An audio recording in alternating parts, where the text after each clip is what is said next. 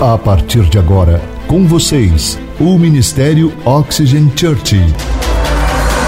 Prepare o seu coração como uma boa terra para receber uma palavra do céu, inspirada e ungida pelo Espírito Santo. Experimente agora estar debaixo de uma atmosfera na presença do Espírito Santo de Deus. Você está pronto? Então prepare-se, porque a palavra chegou. Abra sua Bíblia ou aplicativo do seu celular em 1 Coríntios, capítulo de número 10, versículo de número 1 a seguir. Nós acreditamos que o excepcionalmente melhor de Deus é para todos aqueles que creem no Senhor Jesus Cristo. E porém, existem algumas atitudes, alguns erros que precisam ser corrigidos em nossas vidas, para que possamos desfrutar desse melhor de Deus. E o título da mensagem de hoje é O que nos impede de viver o melhor de Deus? Porque nós vamos olhar aqui nesse texto e quero fazer algumas observações nesse texto. Vamos ler e aí nós damos continuidade. Diz assim: Porque eu não quero, irmãos, que vocês ignorem o fato de que todos os nossos antepassados estiveram sob a nuvem e todos passaram pelo mar. Em Moisés, todos eles foram batizados na nuvem e no mar. Todos comeram do mesmo alimento espiritual e beberam da mesma bebida espiritual, pois bebiam da rocha espiritual que os acompanhava e essa rocha era Cristo. Veja que esse texto está dizendo que o povo de Israel, eles recebiam do mesmo alimento espiritual que nós recebemos, da mesma bebida espiritual, ou seja, eles viviam debaixo de promessas do mesmo, da mesma forma que eu e você vivemos hoje. É isso que Paulo está dizendo. Mediante isso, no versículo 5 ele diz: Com tudo isso, mesmo assim, Deus não se agradou da maioria deles. Por isso seus corpos ficaram espalhados no deserto. Essas coisas ocorreram como exemplo para nós, para que não cobicemos coisas más como eles fizeram. Não sejam idólatras como alguns deles foram, conforme está escrito. O povo se assentou para comer e beber e levantou-se para se entregar à farra. Não pratiquemos imoralidade como alguns deles fizeram. E num só dia morreu 23 mil. Não devemos pôr o Senhor à prova, como alguns deles fizeram, e foram mortos por serpentes. E não se queixem, não murmurem, não critiquem, como alguns deles se queixaram, e foram mortos pelo anjo destruidor. Essas coisas aconteceram a eles como exemplo e foram escritas como advertência para nós sobre quem tem chegado o fim dos tempos. Agora veja, se você se encontra em uma situação em que você não está crescendo, nem por dentro, nem por fora, nem por cima, não está havendo um crescimento na sua vida, se a sua vida está entrando em uma situação de estagnação, Existe algo de errado, existe um problema aí que precisa ser detectado e resolvido. Por quê? Porque tudo que Deus criou, Deus criou para que houvesse um crescimento. Deus criou para que houvesse um processo, uma expansão. Se você olhar toda a criação de Deus, você vai observar que tudo que Deus criou existe um processo de crescimento. É natural, é o que é esperado. Quando você foi chamado pelo Espírito Santo e o Cristo passou a habitar em você, o que Cristo esperava de você era um crescimento. Tanto é que Jesus disse: venha como você está. Mas ele nunca disse: fique como você está. Ele sempre diz: venha como você está, não importa o seu passado, não importa o seu pecado, não importa a sua história, venha como você está, que eu vou pegar você de um ponto de inércia que você está e te levar para um lugar chamado transformação. O que Cristo espera de mim de você é que eu e você sejamos transformados de fé em fé, de glória em glória, até nos tornarmos alguém parecidos com Jesus. Veja que é um processo. Você nunca vai ver alguém que realmente teve um encontro com Cristo, e se realmente ele teve um encontro com Cristo, a vida dele não mudou. Não existe isso. Se alguém teve um encontro com Cristo, a vida dela começa a passar por transformação. Ele começa a pensar de forma diferente, ele começa a falar de forma diferente, ele se comporta de forma diferente. Porque está havendo uma transformação. Ou seja, tudo que Deus começa a fazer, começa a criar, ele te tira da inércia, ele tira você da estagnação. Agora, se você está vivendo um momento em que você está estagnado, que você não cresce, que você não avança, que você não prospera, as coisas estão dando errado para você, duas coisas podem estar acontecendo com você, porque não é natural. Então, a primeira coisa que impede alguém de crescer é o conformismo. O conformismo, alguém conformado. Diga comigo, conformismo. Alguém conformado, ele fala assim: Olha, pastor, está bom minha vida do jeito que está, meu casamento está bom. Tem algumas DRs, tem alguns problemas, na é verdade, mas está bom. Se ela quiser, é desse jeito. Se não quiser, que ela casse o rumo dela. Tem algumas pessoas que são assim, ela é uma pessoa conformada.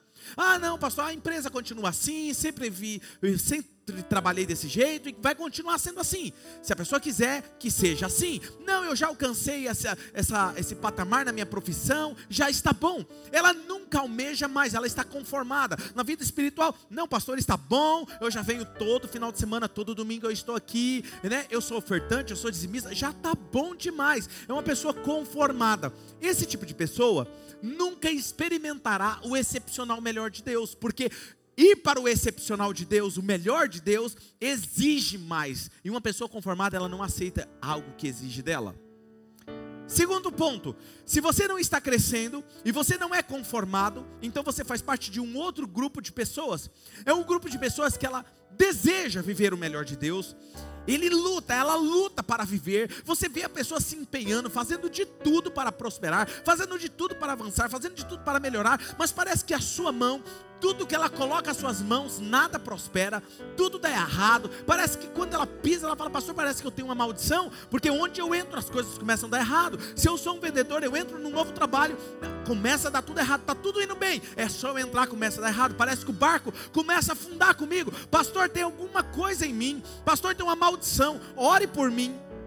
E aí eu te digo uma coisa: se isso está acontecendo com você, você faz parte do grupo que está em contenção contido, impedido de avançar. Mas a pergunta é: qual é a causa que impede você e eu de vivermos o melhor de Deus? Se Deus tem o melhor de Deus, da parte dele para mim e para você, por que, que nós não conseguimos viver isso? Alguma coisa está impedindo? E essa é a pergunta dessa mensagem de hoje. Agora veja bem, o texto que nós lemos aqui no início, ele fala de Israel. Havia uma promessa de Deus para Israel. A promessa era: Israel, eu vou tirar vocês do Egito e vou levar vocês para uma terra que mana leite e mel. Lá tudo frutifica, tudo prospera, tudo vai bem. As casas são maiores, têm bens. Vocês irão conquistar e vocês viverão aquilo que vocês nem imaginam que vocês viverão. Vocês terão uma terra própria, vocês terão a própria nação. Havia uma promessa. E nesse processo dessa promessa havia um deserto. Diga comigo, um deserto. O texto diz que nem todos eles entraram na terra prometida. O texto que você leu aqui no início diz que muitos dos corpos dele, da maioria deles, ficaram espalhados no deserto e não conseguiram entrar na terra prometida. E se eu olhar para esse texto que nós lemos aqui no início, do versículo 5 ao versículo 11, vai nos dizer o quê? Contudo, Deus não se agradou da maioria deles, por isso os seus corpos ficaram espalhados no deserto. Essas coisas ocorreram como exemplo para nós. E aí vai dizer: eles cobiçaram coisas más, eles foram idólatras, eles idolatraram outros deuses, eles praticaram uma imoralidade sexual, eles colocaram o Senhor à prova, eles se queixaram, eles murmuravam, eles criticavam. E aí, quando você olha para esse texto, você vê uma coisa: esse povo viveu tempos maravilhosos, onde eles viram Deus fazer sinais e maravilhas, eles viram Deus fazer a provisão no deserto diariamente, e mesmo assim, eles se entregaram à cobiça, à idolatria, eles colocaram o Senhor à prova e criaram uma cultura da reclamação. A pergunta é: por que eles caíam nesses pecados. E alguém diria, pastor, eu sei a causa. A causa de eles não experimentarem o melhor de Deus está no pecado. Está no pecado, é porque eles pecaram, é porque eles idolatraram, é porque eles pecaram o pecado da cobiça, porque eles cobiçaram o que era mal, eles, eles também caíram na imoralidade sexual, eles reclamavam, eles eram pessoas pecadoras, pastor. E o meu pecado, pastor, me impede de experimentar o melhor de Deus. Veja que Paulo, ele nos adverte ao mesmo grupo de pessoas que está nessa jornada cristã e que por algum motivo parou. Olha o que diz em Gálatas capítulo 5, versículo 7. Gálatas 5, versículo 7 diz: Vocês corriam bem. Quem os impediu de continuar obedecendo a verdade? Veja que quem deixa de obedecer à verdade não é quem corre mal, é quem corre bem. Olha o que o texto diz: Vocês corriam bem o que os impediu? Veja que, mesmo aqueles que estão indo bem na jornada cristã, tem algo que pode impedir você de continuar. E é sobre isso que nós estamos conversando. E se você olhar para esse povo de Israel, eles têm cinco pecados que o texto destaca. E eu já vi muitos pastores e muitos pregadores pregando que os cinco pecados que impediram Israel de entrar na terra prometida. Mas eu quero mostrar para você que não foi por causa do pecado que eles não entraram na terra prometida. Não foi por causa do pecado deles. Foi uma outra causa. Agora veja o seguinte, nesse texto eu aprendo o seguinte, que a única coisa que pode me aprisionar no deserto, na terra do meu sofrimento, é os meus pecados. Foram os meus pecados, e os meus pecados e os seus pecados nos aprisionam. E é isso que o texto está nos dizendo. Muitas vezes nós procuramos a causa das nossas batalhas. Tanta dor, tanta frustração, muita decepção, muita coisa dando errado, e aí nós procuramos o inimigo e não encontramos. Procuramos o inimigo, o nosso maior inimigo, e ele está bem maquiado, ele está bem é, é, camuflado, vamos dizer assim. Sabe por quê? Nós não encontramos. Quantas vezes eu atendi pessoas no meu gabinete chorando, desesperadas, sem força, sem esperança, e dizendo: Pastor, por favor, me diga a causa, me diga o inimigo e eu vou lutar contra ele, só me mostra qual é o meu problema. O nosso maior inimigo sou eu e você.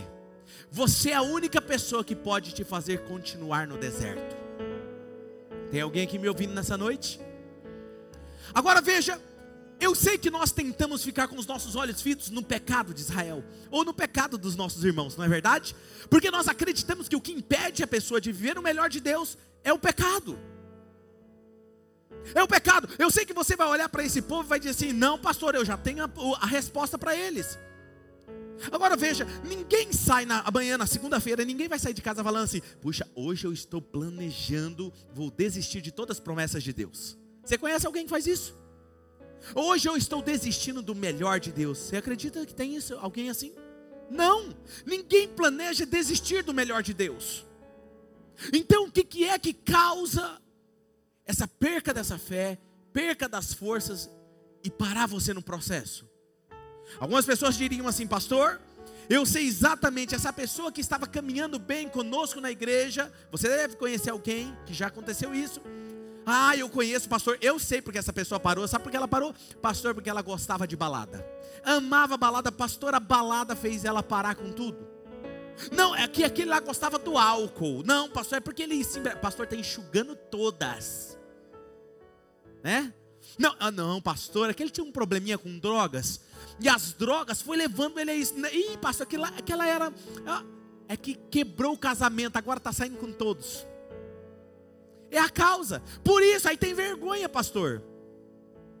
Nós temos respostas prontas para dizer que é a causa, e nós fitamos os nossos olhos no pecado, achando que ele nos impede de viver o melhor de Deus. Agora preste atenção, eu não estou dizendo nada ao contrário do que você está pensando. Romanos capítulo 6, versículo 23a diz o seguinte: Pois o salário do pecado é o que? A morte é a morte, é justamente o pecado que te aprisiona no deserto, eu sei disso. Porém, a pergunta é: o que vem antes do pecado? O que leva essas pessoas a pecarem? O que levou Israel a idolatrar? O que levou Israel a, a, a, a murmurar? A cair na imoralidade, a cobiçar as coisas más? O que foi que fez eles? Perder a força e a fé. Qual foi a causa então de 1 Coríntios? Está nos relatando isso. Quem quer descobrir a causa? Quem que pensava que era o pecado? Levanta a mão, seja sincero. Quem achava que era outra coisa, levanta a mão. Os que não levantaram a mão achavam o quê? Não estou fazendo pegadinha. Quem aqui acreditava que o pecado impedia você de viver o melhor de Deus? Muito bom aí, ó. Tá vendo? Tem que ter coragem de levantar a mão. Eu também pensava assim, gente, até essa semana. Estou falando sério. Quando Deus me revelou isso aqui, eu caí em prantos olhando para a Bíblia e falei: Deus, como nós estamos enganados. E é isso que eu quero mostrar para você. Veja, a causa de eles terem ficado no deserto está aqui em 1 Coríntios capítulo 10, versículo 5. Está aqui, contudo, Deus não se agradou da maioria deles. Por isso, a causa dos seus corpos ficarem espalhados no deserto. Qual foi a causa? O Senhor não ter se agradado deles. Aí vai ter alguns que são mais espirituosos que vão me dizer assim: tá vendo? Deus não se agradou deles por causa do pecado deles. Vamos olhar a Bíblia, o que a Bíblia nos diz sobre isso. Hebreus capítulo 11, versículo 6. Olha comigo isso aqui. Não me entenda mal. Antes, tira, tira, tira, tira, tira o texto, fazendo favor. Olha, olha isso aqui. A pergunta é: Deus sabia que eles iam pecar? Sim ou não? Deus sabia. Eu não estou fazendo aqui apologia ao pecado, não me entenda mal, porque eu sei que o pecado, Deus já tem a solução para o teu pecado. Antes do primeiro ser humano pecar, diz o texto: Jesus era o cordeiro imolado antes da fundação do templo. Antes que o homem pecasse, Jesus já era a solução para o pecado. Tem alguém aqui me ouvindo? Ou seja, para o pecado, Deus já tinha solução. Então, qual era a causa? O que causou que desagradou a Deus? Hebreus 11, 6, está lá a resposta. Sem fé, porque quem dele se aproxima precisa crer que ele existe e recompensa aqueles que o buscam. A falta de fé desagrada a Deus. Ah, pastor, será que é isso que o texto está querendo dizer? Vamos lá em Hebreus capítulo 3, versículo 15 ao 19. Olha o que diz o texto. Por isso é que se diz: Se hoje vocês ouvirem a sua voz, não endureça o coração de vocês como na rebelião. Quem foram os que ouviram e se rebelaram? Não foram todos os que Moisés tirou do Egito? Está falando deles. Contra quem Deus esteve irado durante 40 anos? Não foi contra eles que eles pecaram, cujos corpos caíram no deserto? E quem jurou que nunca haveria de entrar no seu descanso, que é na terra prometida? Não foi aqueles que foram desobedientes?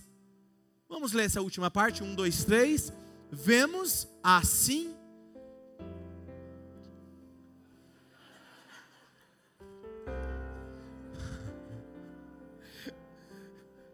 Obrigado. Vamos lá então. Foi tudo planejado aqui, viu gente? Vamos lá. Um, dois, três. Vemos assim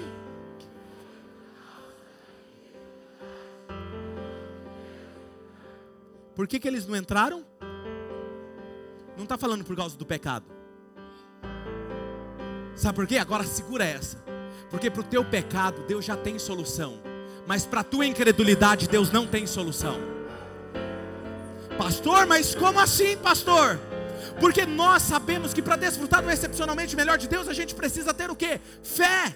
Nós precisamos, porque a ausência da fé dá lugar à incredulidade. Agora veja, primeiro entra a incredulidade no coração, Flávia, e depois vem a consequência da incredulidade, que é o que?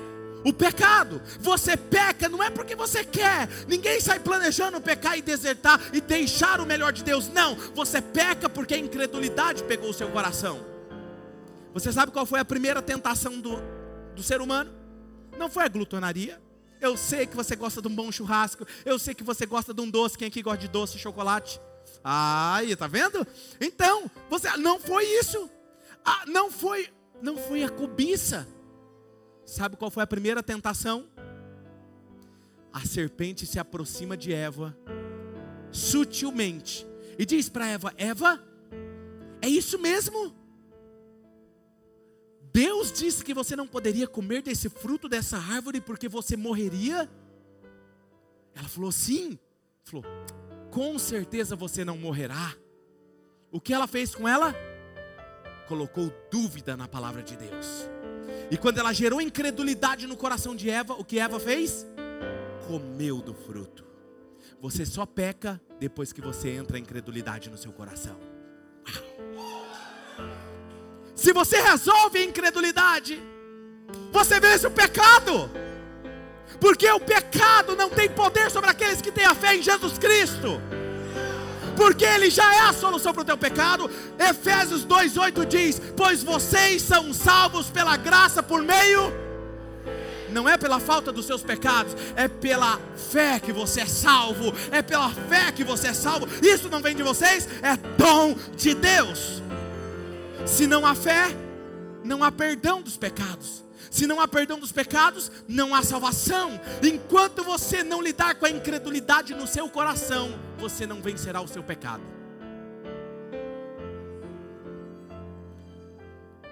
Tudo que o inimigo tentará contra você, será colocar em seu coração a dúvida nas promessas de Deus. Pode prestar atenção que quando alguém começa a se desviar da caminhada, é quando a dúvida começa a entrar no coração. E não adianta você me dizer que não entra, porque em todos os momentos, quase todos os dias, o inimigo está tentando pegar eu e você na dúvida. Sabe por quê? Porque ele sabe que se você duvidar, ele vai pegar você e te derrubar no pecado. E o pecado são as algemas da incredulidade. E elas te manterão no deserto. Pastor, por que eu não saio do deserto? Por causa dos meus pecados? Não, os seus pecados são apenas algemas da incredulidade. A incredulidade é tão séria que ela impede Deus de fazer milagres na sua vida. Jesus estava andando por essa terra e Jesus é a pessoa mais boa que você pode conhecer. É a pessoa mais amor, ele é a própria expressão do amor. Ele olhava as pessoas oprimidas, ele olhava as pessoas com problemas, ele olhava as pessoas doentes. Ele podia curar sim ou não? Olha o que diz esse texto, Mateus 13, 58. E não realizou muitos milagres por causa do pecado deles, não é isso? Por que, que Deus não pode realizar muitos milagres? Uma vez eu fui orar por uma pessoa e alguém me disse assim: Pastor, não ora por essa pessoa, não, ela estava tá, doente. Não adianta só orar. Se orar, essa pessoa não vai ser curada, porque ela tem tanto pecado, pastor. Eu falei, rapaz, estou no trono da graça aqui agora, né? Coloquei as minhas mãos e orei. A pessoa foi curada instantaneamente. Porque a pessoa estava mais cheia de fé do que aquela pessoa que estava do meu lado. Porque o teu milagre tem a ver com a tua fé. Agora preste atenção. Por que, que a incredulidade desagradou Deus? Pastor, ela também é um pecado, mas por que, que ela desagradou a Deus? Sabe por quê? Porque Deus ouviu o sofrimento daquele povo no deserto, perdão, no Egito, ouviu o clamor. Êxodo diz: Eu vi, eu ouvi, eu vi o clamor do meu povo, por isso eu desci para libertá-los. Deus falando com Moisés. Deus tira eles da opressão. Deus livra eles dos inimigos deles. Abre o mar vermelho. Guia eles durante o dia com uma nuvem, à noite com uma coluna de fogo, protegendo eles dos animais e do frio. Dá o pão, o maná e a carne no dia certo, na hora certa. Deus cuida da roupa deles. Eles não tinham como trocar de roupa, a roupa crescia no corpo, os, os sapatos cresciam nos pés. Deus não permitiu que nenhum deles ficassem doentes. Deus cuidou deles, abriu água, fontes de água onde não tinha, por exemplo, numa rocha. Deus cuidou deles nos mínimos detalhes. Em Deuteronômio vai dizer que ele, como a águia, guiou os seus filhotes para o melhor. E o que Israel fez? Se virou para outros deuses e idolatrou outros deuses, dizendo: Deus, Eu não confio em ti, não sei se você vai cumprir a tua promessa. Eu vou buscar outros deuses. Isso entristeceu o coração do pai. Por que, que eles cobiçaram coisas más? Deus, aquilo que o Senhor me prometeu, eu não sei se vai se cumprir, então eu vou buscar prazer naquilo que os meus olhos podem me mostrar. Por que, que eles caíram na imoralidade sexual? Porque eles escolheram desagradar a Deus e buscar os prazeres momentâneos, passageiros, do que o prazer eterno. Por que, que eles murmuravam? Quando você murmura, você está dizendo: Deus, eu não concordo com o Senhor. Eu sei o que é melhor para mim. Não é isso que eu e você faz? Olha como é que estava a sua vida um ano atrás. Me fala quando foi que Deus te decepcionou e te deixou na mão. Quando você procura os teus prazeres dos olhos, da idolatria, seja lá do que for, você está virando as costas para aquele que mais te amou e tem cuidado de você. A tua incredulidade fere o coração de Deus mais do que os teus pecados. Porque para os teus pecados ele já tem a solução. Mas para a tua incredulidade, só você pode resolver isso. E sabe o que é pior? Eu e você temos que lutar com a incredulidade todos os dias. Porque a primeira coisa que nos vem é quando uma circunstância nos acontece. A gente treme, a fé se abala. E o inimigo nos aborda. A serpente do inimigo se aproxima. Quantos de vocês a serpente está se aproximando hoje de você? Se aproximou essa semana de você? Talvez tentou colocar dúvida de que o melhor não é bem assim como estão dizendo. E se você deu ouvido a ela, cuidado, porque quando a incredulidade entra, o pecado te espera à porta. O que derruba as pessoas não é o pecado é a incredulidade, é a dúvida.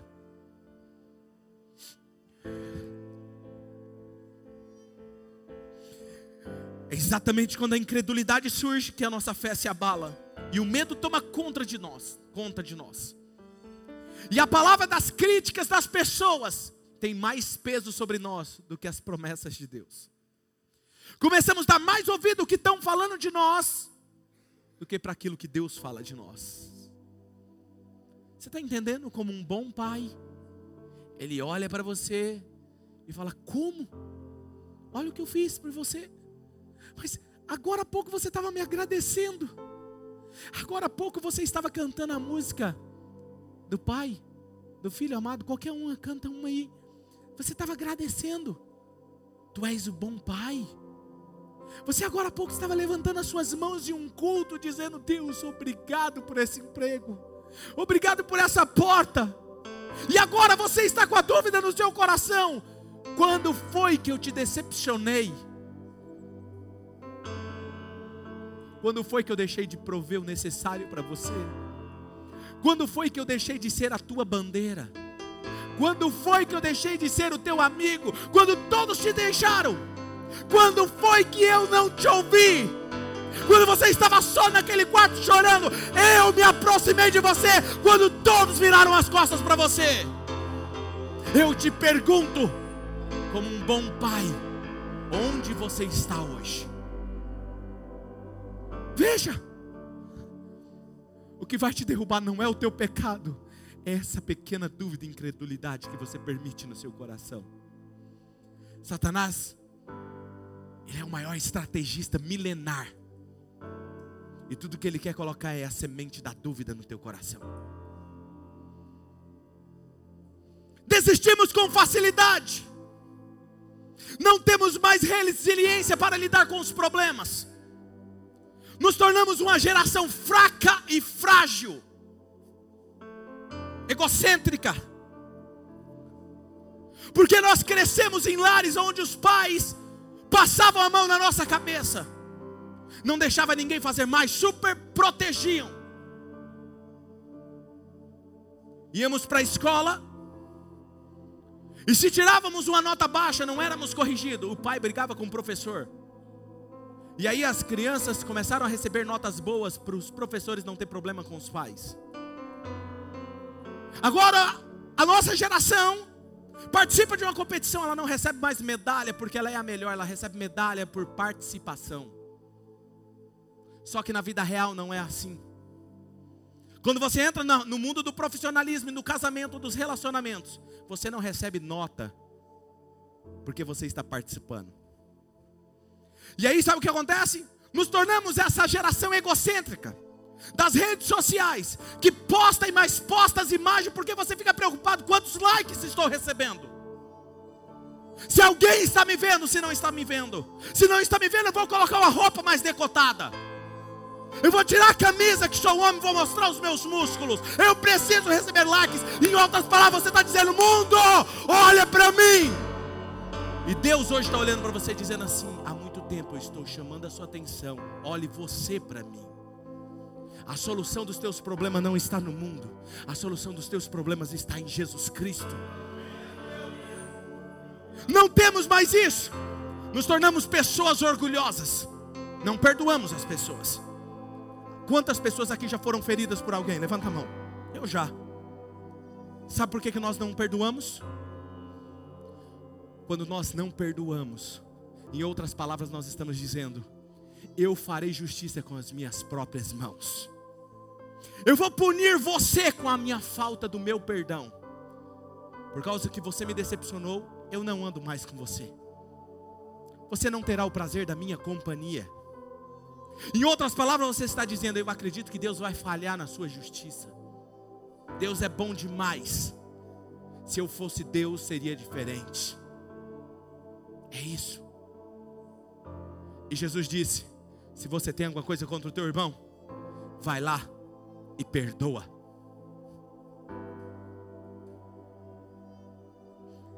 Porque os nossos olhos estão fitos naquilo que é transitório, perdemos aquilo que é eterno.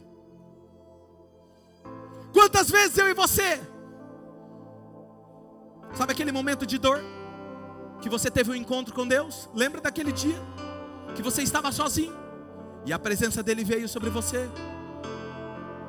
Você se sentiu constrangido, e você disse: Deus, olha como eu estou e o Senhor está aqui comigo.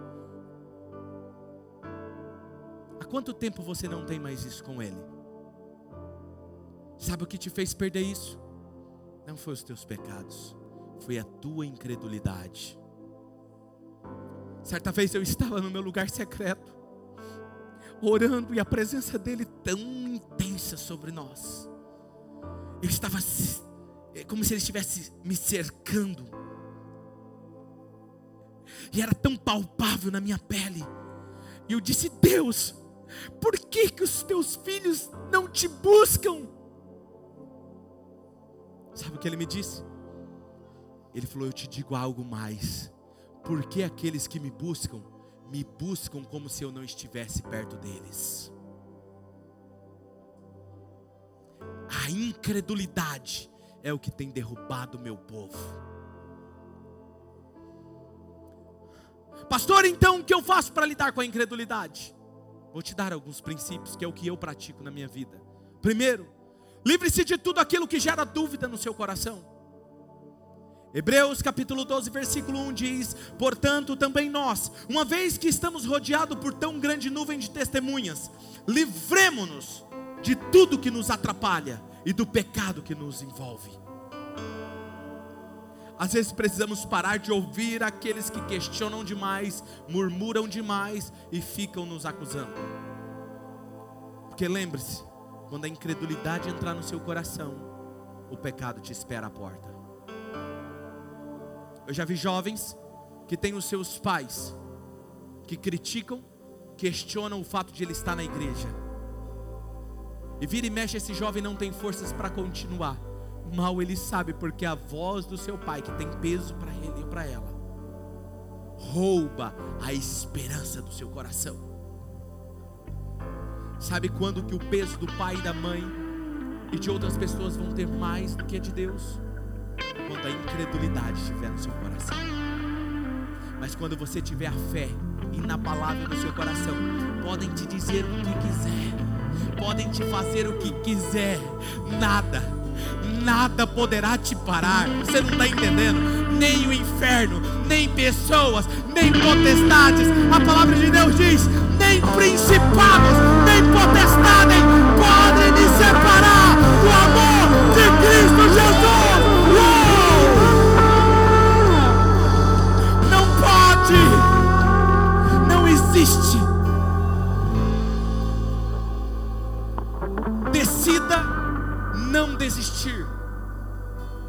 Nós não somos mais uma geração fraca. Nós somos uma geração de fé inabalável. Diga comigo, fé inabalável. Aqueles que permanecem. Hebreus 12, 1. E corramos com perseverança. Diga comigo, perseverança a corrida que nos está proposta. Não é para correr de qualquer jeito, Flávia. Não é para correr de qualquer jeito, Alex. É para correr com perseverança. É com perseverança. Não pense você que você vai começar segunda-feira sem perseverança. Que as promessas de Deus se realizem na sua vida. Tenha perseverança. Perseverança. Eu decido não desistir. Quantos de nós em algum momento não deixamos que a incredulidade tomasse conta do nosso coração por causa do que alguém fez, por causa do pecado da outra pessoa, por causa do pecado do namorado, da esposa, porque o seu esposo, porque o seu amigo, porque o seu líder, e aí você se desmorona e Satanás te derruba. Escute o que eu vou te falar agora. A sua jornada com Deus e o sucesso dela não tem a ver com as pessoas, tem só a ver com você. Quem determina que você sairá do deserto hoje é você.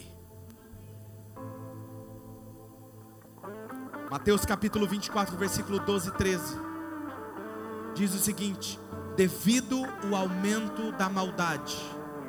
O amor de muitos, mas aquele que perseverar será salvo. Olha o que diz aqui nesse outro texto, Apocalipse 2:10. Não tenha medo do que você está prestes a sofrer. Saibam que o diabo lançará alguns de vocês na prisão para prová-los e vocês sofrerão perseguição durante dez dias. O número 10 na Bíblia significa prova. Vocês serão provados. Seja fiel até o mês que vem. Seja fiel até o ano que vem. Até quando que eu tenho que ser fiel? E eu lhes darei a coroa da vida. Terceiro, coloque os seus olhos em Jesus. Mas antes disso, seu nome é igual perseverança? Eu acho que eu não estou pregando para ninguém hoje aqui. Seu nome é igual perseverança? Então diga: meu nome é perseverança. Coloque os seus olhos em Jesus. Essa é a única forma também de você lidar com a incredulidade. Hebreus 12, versículo 2 e 3: Tendo os seus olhos fitos em Jesus, autor e consumador da nossa fé, ele, pela alegria que lhe fora proposta, suportou a cruz, desprezando a vergonha, ele assentou-se à direita do trono de Deus. Pensem bem naquele que suportou tal oposição dos pecadores contra si mesmo, para que vocês não e nem Jesus passou tudo o que passou e o que Ele espera de mim e de você é que nós não nos cansemos e não nos desanimemos.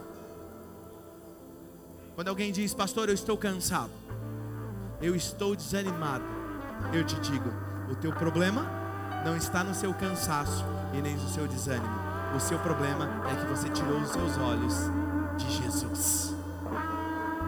Pedro estava andando sobre as águas. Quem lembra desse texto? Ele começa a andar sobre as águas. Quando é que ele começa a afundar? Mateus capítulo 14, versículo 29 ao 31. Olha o que diz. Jesus respondeu a ele: Venha. Então Pedro saiu do barco, andou sobre a água e foi na direção de Jesus. Mas, quando ele reparou o vento, ele começou a afundar. Quando você tira os olhos de Jesus, você consegue enxergar o teu problema. Quando você tira os olhos de Jesus, você enxerga a falta de fé. E aí a incredulidade te, te aborda e você perde as forças. Quem está me entendendo? Quarta, preencha a sua vida com a palavra de Deus.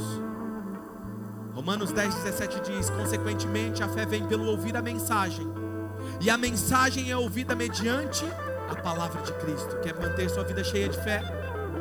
Se enche da palavra de Cristo, porque quando a sua vida estiver cheia da palavra, Satanás não tem lugar para colocar incredulidade no seu coração.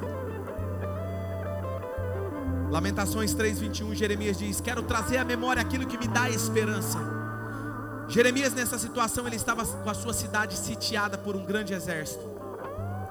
Eles estavam comendo esterco, o esterco estava sendo vendido a preço de comida. A cabeça de jumento estava sendo vendida a alto preço. Mães tinham mães matando seus filhos para comer. Canibalismo estava devastado, havia doença por todos os lados, porque havia muitos corpos mortos, e não tinham como eles saírem da cidade para enterrar. E no meio desse caos, Jeremias olha e declara isso: Eu quero trazer à minha memória aquilo que me dá esperança. No meio de todas as circunstâncias que você está vivendo, tudo o que você precisa é encher a sua mente e seu coração daquilo que te dá esperança. Salmo 125, versículo 1. Os que confiam no Senhor serão como monte de Sião. Como é que um monte fica? Tem chuva, tem vento, tem sol, tem tempestade, tem granizo, tem noite, tem dia e ele permanece lá inabalável. Você precisa entrar no seu lugar secreto e dizer assim: Deus, eu serei dessa geração que o pastor está falando, uma geração inabalável. Não importa se vir o dia, o sol, a chuva, a tempestade, o frio da noite, os granizos, toda tempestade espiritual. Estarei firmado na tua palavra, como o monte de Sião. Não me abalarei, mas permanecerei para sempre.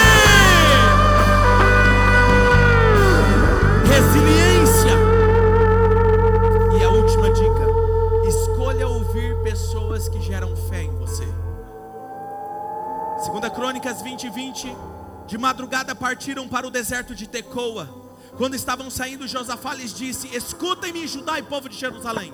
Primeiro, tenham fé no Senhor, o seu Deus, e vocês serão sustentados. Segundo, tenham fé nos profetas dele, e vocês terão vitória. Em outra versão, e vocês prosperarão. Ter fé em Deus para ser sustentado e ter fé naqueles que Deus usa para transmitir a palavra de fé a você. A cada final de semana eu ouço a voz de Deus. Quando essa semana ele me ouviu e me deu essa revelação. Eu estava em prantos mandei mensagem para o Michael. Falei, Michael, eu descobri algo na Bíblia. Porque isso muito me impactou, sabe por quê? Alex, vem aqui. Vem aqui, vem aqui, vem aqui.